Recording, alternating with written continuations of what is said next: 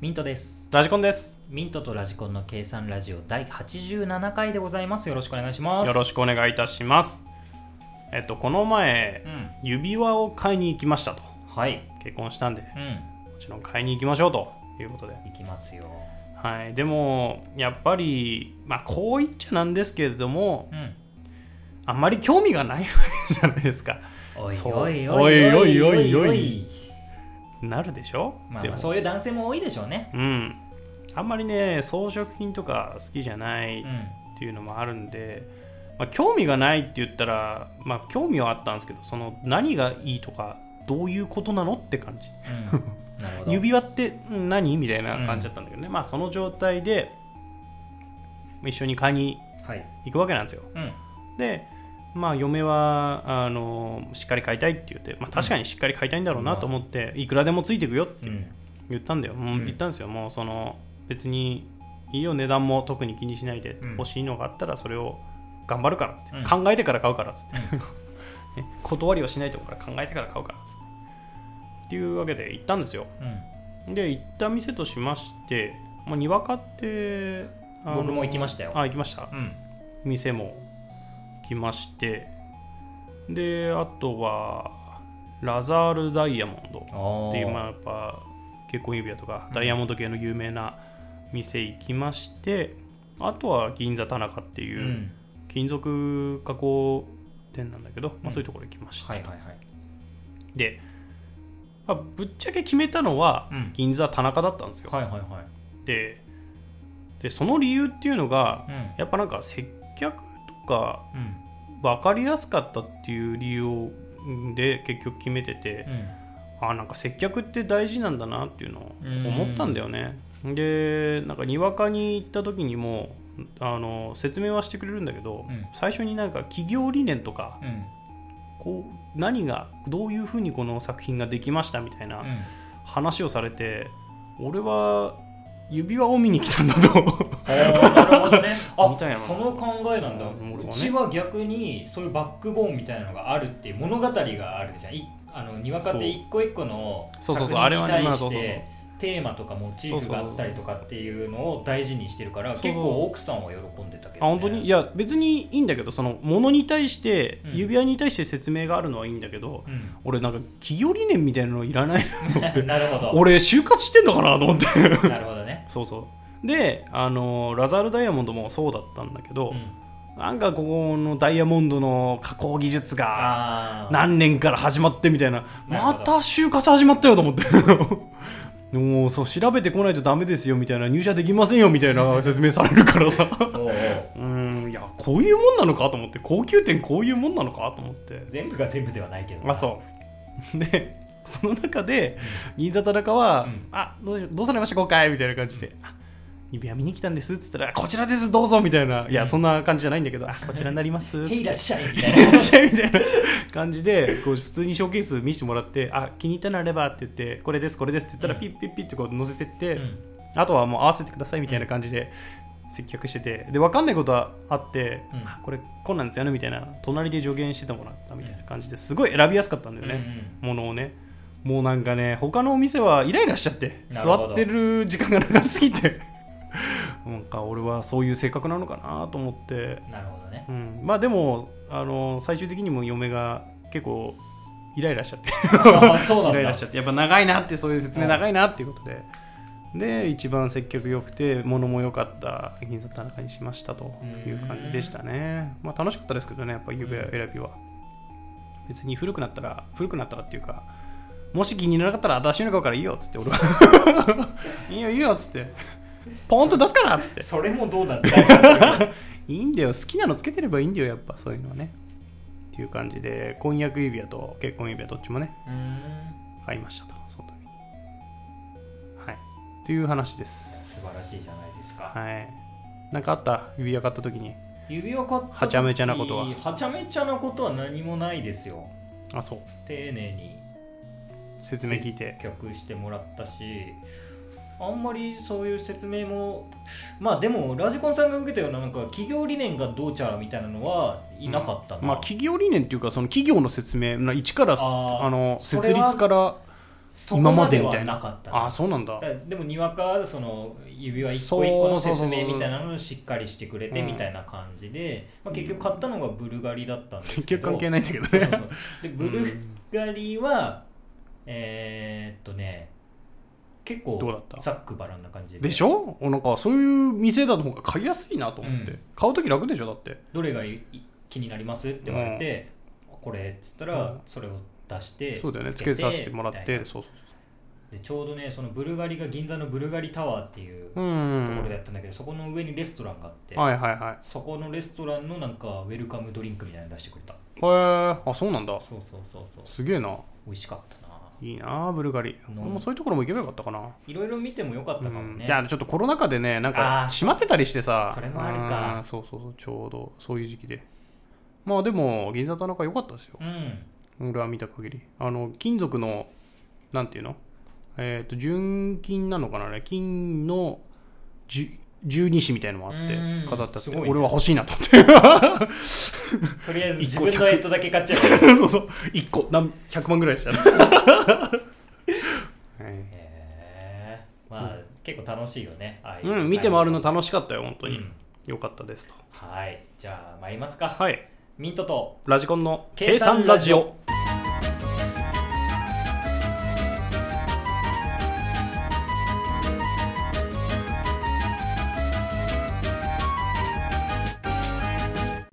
ミント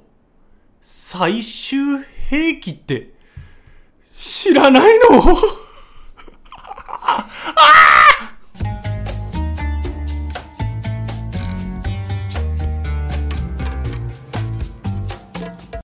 やめてそう いうのはいこのコーナーではなんか物を知らないミントさんになんかラジコンが何かを紹介するなんかですなんかが多いはい。ということでね、久しぶりのこのコーナーとなっております。ミントこれ知らないののコーナーです。今回ご紹介するのは最終兵器という作品になります。なんですかまあ、まず字面からちょっと紹介したいんですけど、最終兵器って言ったらどういう字面え最後のうん。終わり、うん。の普通のウェポンね。ウウェポンェポンの兵器でしうんょ違うんです、この作品。あらあの最初はっていうかな最後の最後の「最」でしょ、うんで「臭い」って書いて「兵器」って書くんですよじゃあ最も臭い兵器ってことかそう最も臭い兵器って書くんですよだなかるほらどゆ読み方的には最終兵器っていうとあなんかすげえ強そうな兵器なのかなっていう感じになるんだけど、うんあの最も臭い兵器って書いて最終兵器って読むっていうねちょっとなんか面白い感じのねタイトルから面白い感じの作品になってますこれがねあの映画作品になってい映ま画してですかはいあのなんだアニメ映画ですねアニメ映画はいね、アニメ映画となっておりますはいでこれがなんかメモリーズっていううん、なんか3作品をあの一緒にやるアニメ映画みたいなのだったんだけどだからその本編本編っていうか俺が紹介するやつはその中の一つの最終兵器っていうのを紹介していますはい、でね、まあ、この作品ちょっと概要を説明していきますと、うん、まあ、最終兵器っていう臭いって書いてあるくらいだからやっぱそういう兵器が出てくるんだとそ思うういんうでこすけとどだと思いまうんすよ、でまずなんか、えーカプセル状の薬品うんを飲んだ一人の青年をめぐる、えーパニックコメディ作品となってるっていうね、はいだから、まあ、どういう感じになるかと言いますとあの風邪をこじらせた主人公ね、うんえー名前は田中信夫かなこの信夫さんが風邪をこじらせて、まあなんか病院に行ってうんああ治んねえなあと思ってたわけなんですよはいそしたらその所属してる会社というか仕事っていうのが研究所のところで仕事してて、うんまあそのまま診療所から直接研究所にうんあの朝出勤したわけなんだよはいでまあそしたらその信夫さんが同僚から風邪薬のサンプル品である、えー赤い瓶に入った青いカプセルを飲めば風邪が治るとうんまず言われるわけなんですよねうんであのそのことを言われた信夫さんは、うんえーっと机の上にの瓶の中に入っているカプセルをうん飲もうとするわけなんですよね、はいまあ、しかしうん取り違えてしまったわけなんですよねもう思った よ赤い瓶には赤い薬入れろそう赤い瓶に入った青いカプセルの横にありました、うん青い瓶に入った赤いカプセル飲んじゃったんですよね マジで下手くそだ よ整理整頓が下手くそだよ整理整頓が下手くそゆえに起こってしまった事件ですね で、まあ、実はねその青い瓶に入った赤いカプセルね間違って飲んじゃった方ねうんっていうのは国の依頼によって、えー、となんか極秘に研究開発されていた、うんまあ、薬っていうので極秘開発を机に置くな よコンプライアンスもなってねえからこの作品実はそこ整に理整頓もコンプライアンスもないじゃ ないかそうなんだけどね でその極秘に開発した所長がねうん偶然あの作られた強力な周期を発生する物質みたいなのうんが入ったカプセルだったわけなんだよねほもうそれを飲んじゃいましたとうまずいじゃないやばいんですよ。で、その、信夫っていう主人公は、まあ、ちょっと体調悪いから寝てますっていうことで、応接してて、寝てたわけなんですよ。で、寝て起きてみると、うんなんか風邪の症状は治ってたみたいなんだうよ。んだから、あ、聞いたんだなと思ったらしいんだけど、うんなんか所長を含めた研究所のメンバーが全員悶絶して混沌してたらしいんだよ。ほあ、これはなんか起きたと。うん研究所だから何研究してんのかちょっとわかんないけどね、この作品まずいぞでそう、まずいぞと。ううんあの、なんか最近事故じゃないけど事故が起きたんだとう、んあの、思った信夫は、うんえーっと、アラームをね、あの、研究所にある多分、隔離するためのボタンなのかな、そのアラームを押して、うんあの、本社に、本社の局長、その管理してる局長に対して連絡を入れたわけなんだうよ。んそしたら、あの、局長は、あ、これはもうまずいと、研究所で事故が起きたと。うんただ、あの、極秘に研究してたあの薬だけは、うんダメだと。バレたらまじいと。 バレたらまじいと、その信夫に対して、うん青い瓶に入った赤いカプセルと、うんえっ、と、資料を自分のところまで誰も知らずに、あ、知ら、なんて悟られずに運び込めと命なる令ほどするわけなんですよ。うんそしたらもう、あのーなんていうの上下社会というか、ねまあ会社員ですから、ね。サラリーマンだからもうサラリーですから、もうやるしかないんですよ、信夫はね。そもそも薬に名前つけろよもう 表記が青い瓶に入った赤いカプセルだからね。はいはい。それでね、まあ、それらをスーツケースに入れて研究所からね、あの、本社に向かってるわけなんですよ、信夫がね。で、なぜか知らないけど、その信夫の周りですね。うんその周り、なんか、道中に雪の残る真冬だったらしいんだけど、うんなぜか知らないけど、桜やひまわりの花が開花したりしてたわけなんだよ。ほうほう、なぜだっていう感じになったんだよね。花坂じいさん花坂じいさんかもしれねえ、こいつは。 そう。で、なんか知らないけど、その信夫を、えーっと、まあ、救出じゃないけど、そう、救出しようとひした人たちが、なぜか続々と倒れていくと。救出救出っていうか、その、会おうとっていうか、近くにいた人うんとかが続々に倒れてるっていう光景を目の当たりにするまずいじと。ね、で、まあ、そういうことが起こったことによって、えーっと、なんか、陸海軍の自衛隊が、うんなんか、音信不通になったエリアがあるということで、ほう対策本部が設置され、なんか、そこに向けて、海上自衛隊やら、うん空軍やら、あ、ん空軍じゃない、なんだ、空、航航空自衛隊空自衛隊やらが集まっていくっていう、うん話になるんですよ。で、なんかやっぱその原因っていうのは、あの、最終兵器って言われてるさっきの薬なんですけれども、うん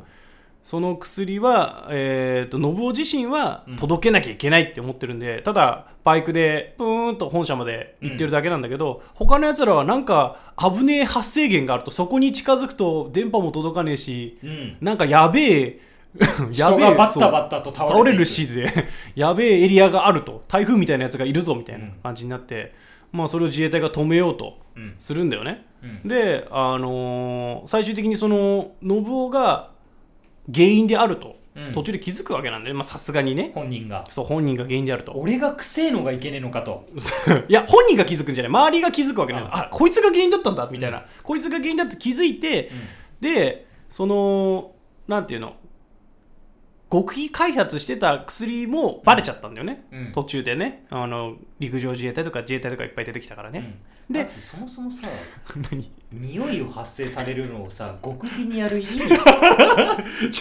間違って作っちゃったやつだからこれあー偶然の産そう物偶なわ然けのだ産物だからこれでねまあ周期を止めるためには、うん使用者の新陳代謝を抑制するっていうことがまあ大事だっていうことをねあ判ー断され分ま泌したとされるわけだかあーらそうそうつまり殺害しなきゃいけないとあらまあ あなりましたとでもう全ての自衛隊を出撃あの出撃されさせてね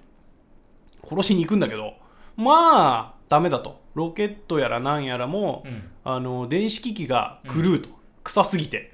臭すぎてそう臭すぎて電子機器が狂うとだからあの当たらないわけなんですよロケット弾とか狙いをつけるのに臭すぎて臭すぎて という無敵状態の信夫がまあ臭すぎて本社に行くわけなんですよ そう臭すぎてね臭無すぎ敵状態の臭すぎた状態で本社に行くんだそうそう臭すぎた状態でねう、んであのーなんていうの最終的にはアメリカ陸軍が介入してきて、臭すぎるから臭すぎるから あの宇宙服航空宇宙服を使えば大丈夫だろうと臭すぎるしね臭すぎるしだからねそれで確保を試みたんですよなるほど結果どうだ確保は成功おおそして宇宙服を着た人物はうん対策本部で、あの歓迎を受けうて、んもうよく回収してきたといやでもこの展開 はだって匂うんだあれなんですよ匂う かもしかしてこの展開は匂う なそ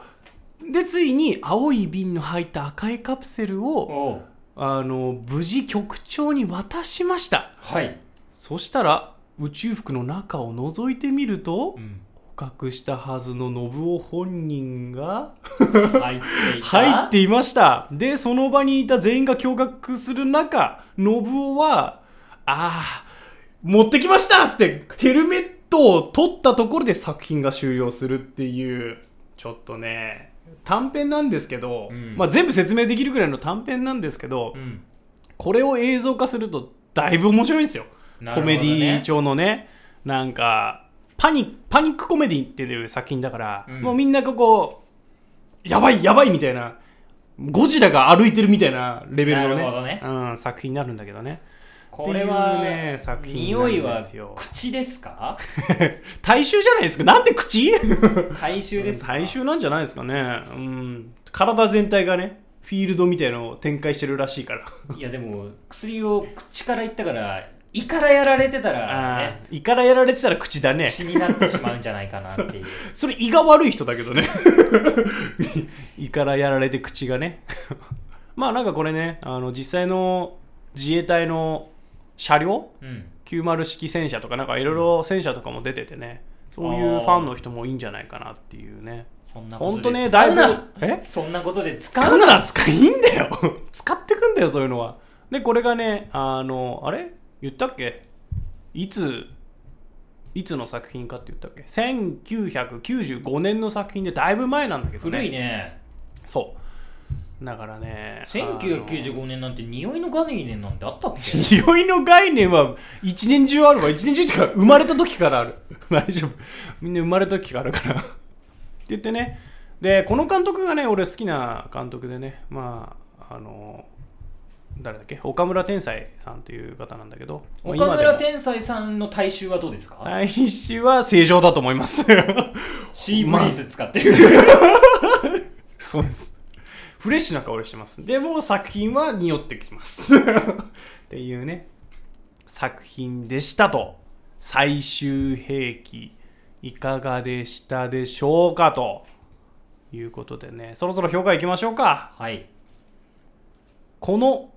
えー最終兵器じゃねえや。評価、何段階だっけ ?5 段階評五段階か価な。そうね。5段階評価で評価していきたいと思います。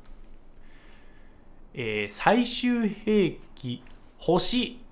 いくつでしょうかえー今回の最終兵器臭い星2つです草星2ついただきました、はい草星2つだからね、。えー草星2ついただきました。なんだろうな、はい、何でしょうか面白そうなんだよああはいはいは物語はね、い、はただ生理的に見たくないっていうの ないい、臭さ的なねあのさ思うんだけど「臭」って漢字あるじゃん、うんこの今回の「臭い」のう字ん「臭い」の字ってマジで臭そうだよなわかる感じってすごいよな、うんなんかイメージもあるんだと思うんだだけど、なんかすごく臭そうな感じなんだそようそうそうそうそうこの字って本当に臭そうだよなそうすごく嫌悪感があります、うん敬語感がある2でしたかただ作品としては面白そうなので、はい星一つではちょっとさすがにかわないいそでうすかとそうですなといねうことでね最高に面白いです2つにさせていただきました、ということで今回は星2つで草星2つでちょっと残念ですけど湯気が立っている星2つで残念ですけれども それはもう物があるじゃないかよモチーフとしてるものがあるじゃない かということでミントこれ知らないののコーナーでした臭い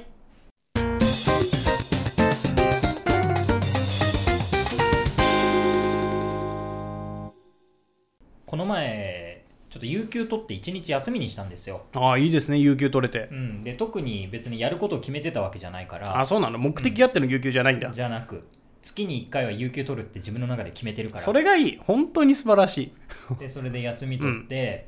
でまあ、午前中は映画見たりなんなりで家で過ごしててああはいはいはいでご飯食べようかなって思って、何食べようかなって思った時にチャーハン食べたいなとああいいですねチャーハンでどうしようかなと思ったんだけど、うんまあ、せっかく休みだし、うん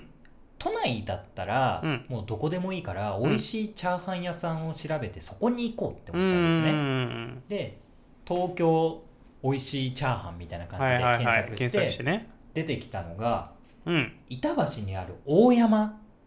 東東武東上線の駅ですね、そこにラーメン屋さんがあるんですけどそこのはいチャーシューチャーハンが絶品だと、うまそうだなチャーシューチャーハンうんはいはいそこ行くかと思ほうってほ行ってきたんですよ、うちょっとその話をさせていただこうかなと、で初めて行きましたようはい東武東上線大山駅うん降りないよね降りないですね使ったとしてもで降りてすぐね、はい商店街があるんですねへえでお店は商店街を抜けた先にあるかうんうらん商店街を、まあ、ゆっくり歩いてうんいろいろ見てきたんですうよ、 んでまず入ってすぐに目に留まるのが、うんえーテリー伊藤の唐揚げ屋さんねおーそうなんだテリーと唐揚げ屋さんやってんの 確かにねやってんだこうれと思んったんだけど、うんまあまあ無視無視むしろ そうね今日は違うと今日は違うから気分がねでそしたら今度はねクレープ屋さんがあってはいはいでメニューがすごい豊富でへえなんだろうなサイズでいうと A4 とか B5 でもないぐらいのなんか中途半端なサイズの紙に、うんめちゃくちゃちっちゃい文字でメニューがずらーって書かれておてえもうね写経ぐらいのレベル であ書あかそれてうるいうことねうん写経クレープ写経クレープね写経クレープだと思って いやいやいやいやいやだよ本当でそこをスルーしてさうん写経クレープあるなって思っ社て協クレープテリー伊藤と社協クレープ社協クレープのでそのはい先はさ、あの接骨院だったんだよねはいはいで接骨院の前に、うんあの理科室とかに置かれてるうん骸骨の模型が置かれてんの、おほほ俺こんなとこ行きたくねえ よ確かにねでも接骨院ならまだまだま接骨院の前に骸骨の模型置くだ中に置いてくださ いといやだって内科の前に人体模型置くようなもんじゃ ん確かに確かにいやないだろそれって思いながらさ、まあそれも通り過ぎてた、はいでその行った時期がうん5月だったんですね、うんちょっと前なんですけど、うんあの鯉のぼりの塗り絵がいっぱい貼ってあって子供たちが、あよくあるやつそうねよくあるるじゃん、うんあるある地域密着の商店街なんて、うん子供たちがすごいさ塗り絵を貼っててさ、うんまあはみ出たやつとかさ、うん赤一色にしちゃったりとかさ、いろいろあってあまあ可愛らしいなと思ったらさ、うんなんかさ写真が貼り付けてあるんだよその中にその中に、うんなんか切り抜いた写真が、はいはいで知らないおじさんとお姉さんがさ、うん写っててさ、うんなんか読んだらさ「ハッピーロード TV」って書かれててさうんどういうことわかんないんだよ わかんないのかいそうハッピーロード TV って書かれたおじさんとおばさんでも多分塗ってんのは漢字と字とかも子供の字なのほうほうほこれがさもう永遠の謎だの う謎のままで終わらすんじゃない解決して くれ解決編どこだいや解決しない方がいいかなと思っ解て決編はどこだよ無視無事ねこれも通り過ぎてったらさはいはい今度はあの商店街だからまあ横幅なんてさあって3メートルとかじゃないですか横浜横幅あ、横浜ね。そあ、横浜ね。横横浜浜ですってこうわけわかんないこと言うんじゃないよ横幅なんて3メートルぐらいじゃないですか、はい、はいはい。でもど真ん中でさ、はいはい手押し車みたいなのあるじゃんおばあちゃんがさああしてるようなやああああ、はいつ。あれ椅子になるじゃんうん。あれを止めて、うん。 ど真ん中で休憩してるおばあちゃんがいて はいはいやーもっと端歩きなさいよって思ってたけど い。今までそういう人生送ってこなかったんですよ。 真ん中しか歩いてなかったんですよ。許してあげてください。おばあちゃんすごいところで休憩するなーって思って歩いててさ、まあその他にもなんか建築現場みたいなのあって、うん。あの壁が隔ててあってうんさ、うん。でそこに黒板が置かれててはいはい。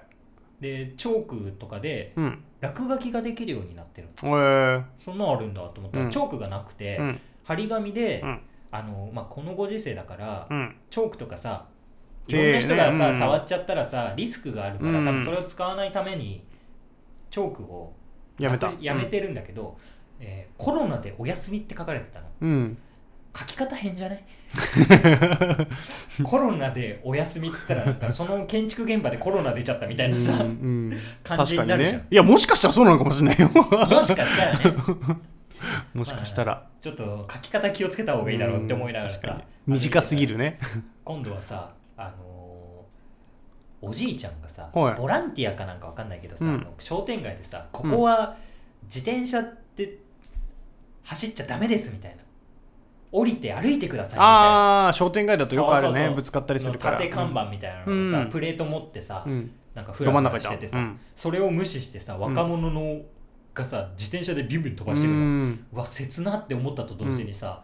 さっき真ん中で休んでたおばあちゃん大丈夫かなみたい な確かにね。めちゃくちゃ不安になりながらうも、んまあ進んでいってうん到着したわけですよ、はいラーメン屋さん、はいここからが本編ですはい、うんそうですね。長かったですねうん。商店街コーナー長かったです商店街ね。コーナーが長かったんですけどね、ちなみにね はい。今回行ったラーメン屋さんうん。超大物有名人のはお父さんがやられてる店い。かえ誰だよ、超大物有名人って。いやー昔はもうテレビバンバン出てたし本当にドラマも出てバはラエティーで超人い。気マジでなのに料理もうまいの、そいのや店。お父さんがお父さんでしょのお父さんああ。あがあ、そ経ういうことね営。してるああ、お父さんが経営ね。はいはそうい。白崎仁誰です か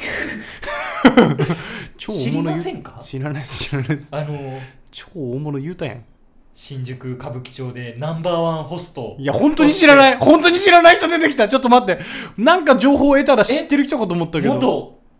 何ナンバーワンホストという肩書きいやいやいやいでやテレビにバンバン出てたいやいやいやいや白崎仁ですよ知らないよ、本当に。絶対聞いてる人もそんな知らないいでやしょ。知ってるよ白崎仁だかいやらわかんねえ、そんなに押してるけど。押してるけど。白っ崎仁チャーハていうのン違いますよ違うんかよ普 違通のラーメン屋さんですよう、違うんかよ。有名な名前にあやかってるんじゃなくて。白崎人チャーハンっていうチャーハンがあるんじゃなくてじゃないですよじゃないんですね。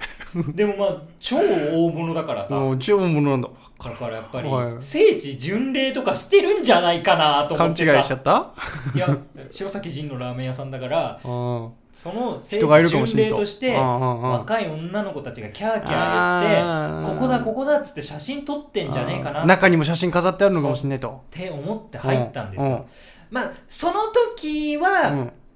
まあ一人もいなかったんですけどうんいないとか聖言うんじ地ゃない巡礼してる人 はねあサラリーマンとかそうねあのうん親子連れとかうん若い女の子は一人もいなかったんですけど、ねはいきっと多分いるんでしょうね、きっと多分いるんでしょうねはいうん、その時だけは一人もいなかったけ ど まあそんな感じで ね、えーチャーシューチャーハンお願いしますとはい注文して出てきましたよ、ほ不愛想なおおおじさんが出してくれてうおっちゃんとか予想だったのあれでも面影があるな似てた白崎人っぽいなわかんねえよ白崎仁がわかんねえからなで、はいい、ただきますとはいいただきますと持ったらすごいのね、やっぱ白崎人のチャーハンはすごいよ、白崎仁は作ってないでしょでもまず、ね、 うんじゃないよまずはいレンゲが世界一重いどういうことやこんな重いレンゲあんのってぐらいレンゲ重くってえ本当に言ってんのそれ本当に言ってるレンゲで筋トレできるぐらいレンゲが重くマてジでどういうこといやわかんない多分ねあの素材がえぐいんだろうね存在がいい世界一重い鉱石とか使ってるのマジどういうこと素材 が重いいや人間持ってみたらわかるから確かにね世界一重いレンゲだからプラスチックとかが多いからねそうそうそうそあんまり陶器のレンゲとか使わないからそうなんですよ最近うんうで味が世界一濃いあそう濃まかずった、そもそもチャーハンがうん塩めっちゃ使ってんのあそうなのチャーハンそのものがしょっぱいのに、うチャーシューしょっぱいもの乗んせちゃってるから、もうえぐいしょっぱくって 海水ラーメンかと思った白崎海水ラーメンかと思やっめろやめろ関係ないだろだから関係ないやろ本当にた珍しいうんチャーハンだなぁなんて思ってたのさで他にも珍しいのがあっうんて食後コーヒーサービスなんだよ普通のラーメン屋さんみたいなマジでそうそうそうちごょいっとだけなんか歌舞伎町感出たのかなみたいい なやそこ歌舞伎町じゃないんでしょ場所大山だよねなん か水出ししたコーヒーみたいなのを一人一杯セルフで取っていいですよみたいなへえでもね、うん全然食べきれないのチャーハンが チャーハンがね食後だけど食べきれないのねそうそうそういや食べきれないのよ俺がうん、うんそうしょうがないしょう食後が訪れながいなのい訪れないですねし味も濃い し塩分過多そうでうーんって食べてたら さ、うんあの隣にねはいお兄さんが入ってきてさ、はいはで注文しようとしたら「いうんあすいません!」っつってうん出てっちゃったのお何がすいませんね多分ねうん財布忘れたんだよあーあーあーあでーよくあることね 俺は「うーんうーん」って言って食べ進めてるわけよ、そのお兄さんどうしたのそれだけ はいでそしたらさうーんって言ったらさ、うんお兄さん戻ってきてさああ戻ってきたよかったよかったでもさ今度右側にさ違うお兄さん座っちゃったからさあおお兄さん俺の左側に座っあてさ、うん財布のお兄さんがもう右から左へと流れていくわけよもう別にいいだろうその間ずっと俺はさ店にいるの、うんその間に入れ替わりすごいあるのに、うん俺だけの居残りで食べてるみたいな 給食みたいになってるの給食居残りさせられてるきゅうり食べなきゃ帰れないよ帰れないよコーヒー飲めないよつって麦飲めないよで結局コーヒー飲めねえん だよ食べきれなくってダメじゃん申し訳なくなっちゃってさ、うん残しちゃって、うん残したやつにコーヒー飲む資格ねえじゃんいやあるけどさ いやないよないんか飲まなかったんか俺はねえなと思って、店出て うスタバでコーヒー買って帰るんなんでだよなんでだよそこのスタバに白崎仁はいなかった残念ですそんな白崎チャーハンのお話でしたお酒チャーハンってなんだよ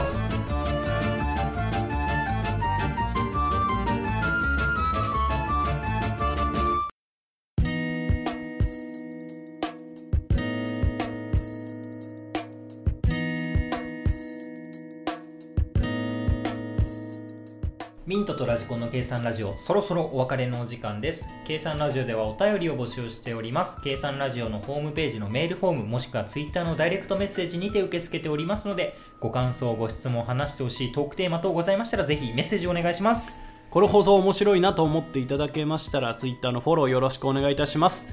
YouTube でも放送してますのでチャンネル登録の方よろしくお願いいたしますはい、お疲れ様おです。疲れ様でした白崎仁知らない知らないよ本当にどれぐらい有名なのか教えてほしい数値化してほしいまあ、ガチって感じで言ったら、うんあー、そんな人いたね、かな。あーまあでも、ほんと一時期はマジでテレビ出にて出たた。うーんうーん、どれぐらい出てたかなどれぐらいいついやそれぐらい10どれ年以上前覚えてないよね名前まで出てこないよね多分顔見たらわかるんだろうけどね白崎仁っていうのは面白ワードだからそうなんだこういうさ話してたりするとさ、面白芸能人みたいなのってさ、用意したりするじゃんうんうん俺の中ではその名前を出すとちょっと面白いなって思うのは白崎仁と かあと俳優のでんでんとかねあー名前がね名前面白いし、うんそのちキょャうラどもいいちょうどいいみたいなの あるじゃんあだから俺の中ではそう白崎仁とでんでん は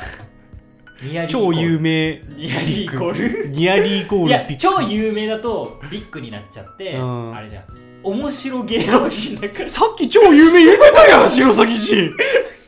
言ってたじゃ ん。面白芸能あ、人面白芸能人だったね、実ああは。と同じぐらいの感じだとうん昔いた湯浅弁護士と かねあれぐらいの感じ感じ。本村弁護士とかうんねうんうん今でも出てたりするんじゃないうん湯浅弁護士は出てないかな本村さんは出て本そうだ村さよ、んね、は出てるな。あれぐらいな感じかなあと森永卓郎とかうねん。それなんか、全然、やっぱ超有名じゃないよねっていう。森永卓郎と白崎仁なんて出方一緒だからねあ、そうなんだ。もう同業界みたいなもんだから同業森崎同業同業界ってなんだ ホスト テめちゃくちゃ適当なこと言ってるホストテなのじゃああの面白さのちょうどいいラインみたいなああそういうことねそうそうそうその単語の面白さニュアンスの面白さだね何を言い出すとかもう同業者で なんとかとか言うからほぼ同業者、あほぼ同業者ねあの中ではねうん、ミントの中では同業者ねそう同業者えでんでんもえそうだしででも同業者あと鬼太郎もそうだし太 郎も同業者鬼太郎も同業者ね何だそれ何言ってんだっていう話ですけど,、ねどういうことだってなるよエンねディング何言ってんだっていうので終わっていきますけど